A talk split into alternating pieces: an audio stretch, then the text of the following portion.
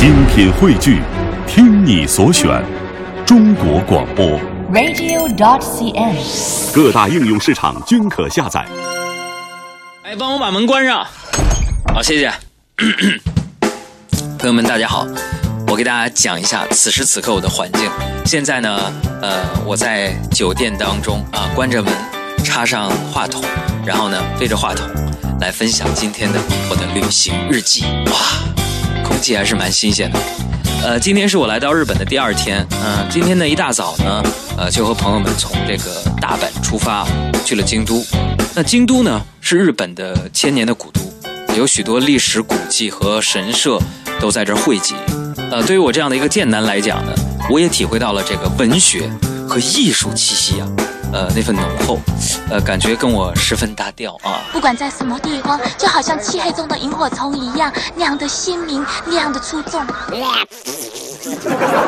京都的红叶美景，今天给我留下的印象非常非常的深刻。呃，其实呃不逊色于我们这个北京的香山的红叶，那种美呢也是让人目不暇接、流连忘返。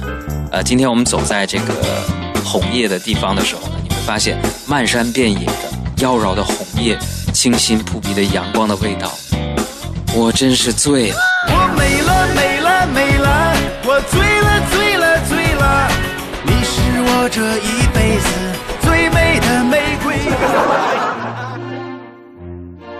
大阪呢，它离呃京都非常的近，呃，如果你坐大巴的话呢，大约有一个小时的车程，啊、估计也就是相当于啊这会儿晚高峰你走四五个红绿灯的时间啊。那很多朋友提到京都呢，都会想到什么呢？就是金阁寺。所以你到了京都之后呢，呃，我们的第一站呢，就是到了金阁寺这里。可能说到金阁寺，很多人我不知道那是什么地方。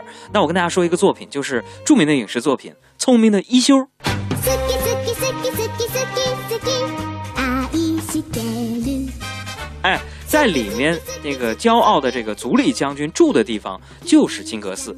那整个寺庙呢，其实它的面积并不是特别大，但是呢，呃，有了一个占整个寺院一半儿大的湖面，也就叫做什么叫那个那个那个那个那个镜湖池，没错，就是这个名字，让人觉得这个寺庙真的不一般。呃，其实来这之后呢，我也是稍微做了一下功课啊。金阁寺的正式的名称呢，其实叫做鹿苑寺，因为这个建筑物外面呢包有这个金箔，所以呢叫做金阁寺。呃，参观了金阁寺，感觉呢，我我整个人也不一样了。接着呢，我们就去了这个京都著名的清水寺。那清水寺呢是呃京都最古老的一个寺院，被列为日本的国宝建筑之一。那清水寺呢，因为寺中清水而得名。顺着这个奥院的石阶而下呢，便是阴雨瀑布啊，清泉是一分为三，分别代表的是长寿、健康、智慧，被视为具有神奇的力量。那今天呢，我们路经此地的时候呢，呃，导游告诉我们也要喝上一口这里边的这个清泉水，据说呢可以预防疾病和灾难。啊，我也排了老长队，喝了两口。我和你们说啊，那感觉就哇凉哇凉。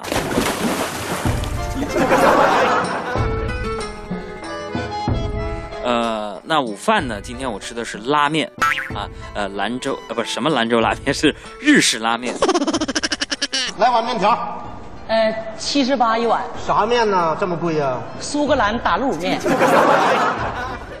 其实日本拉面呢，在当地他们呃称它叫拉面，其实就是拉面，啊，就是拉面的意思。关于这个名字的来历呢，我也问我们今天导游我说，到底为什么它叫这个呢？是不是根据我们中国的拉面翻译过来的呢？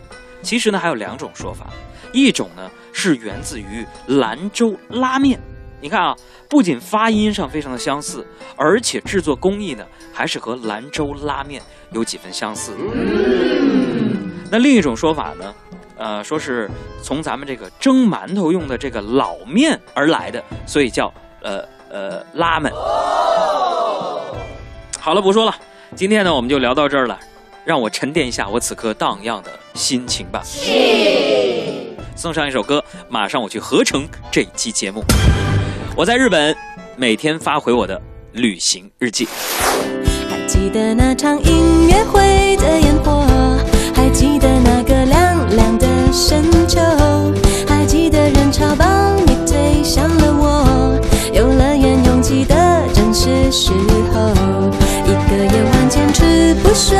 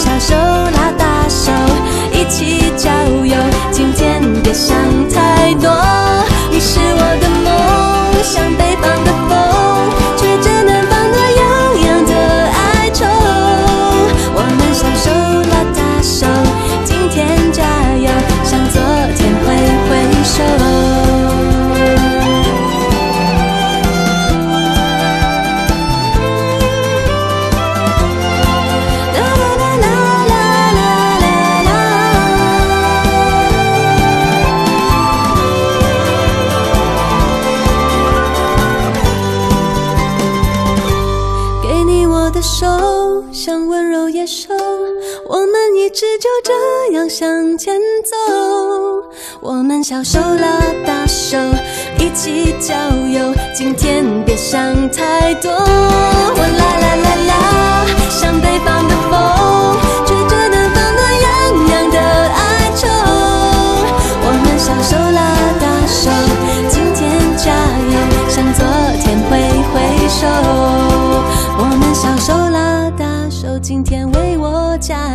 舍不得挥挥手。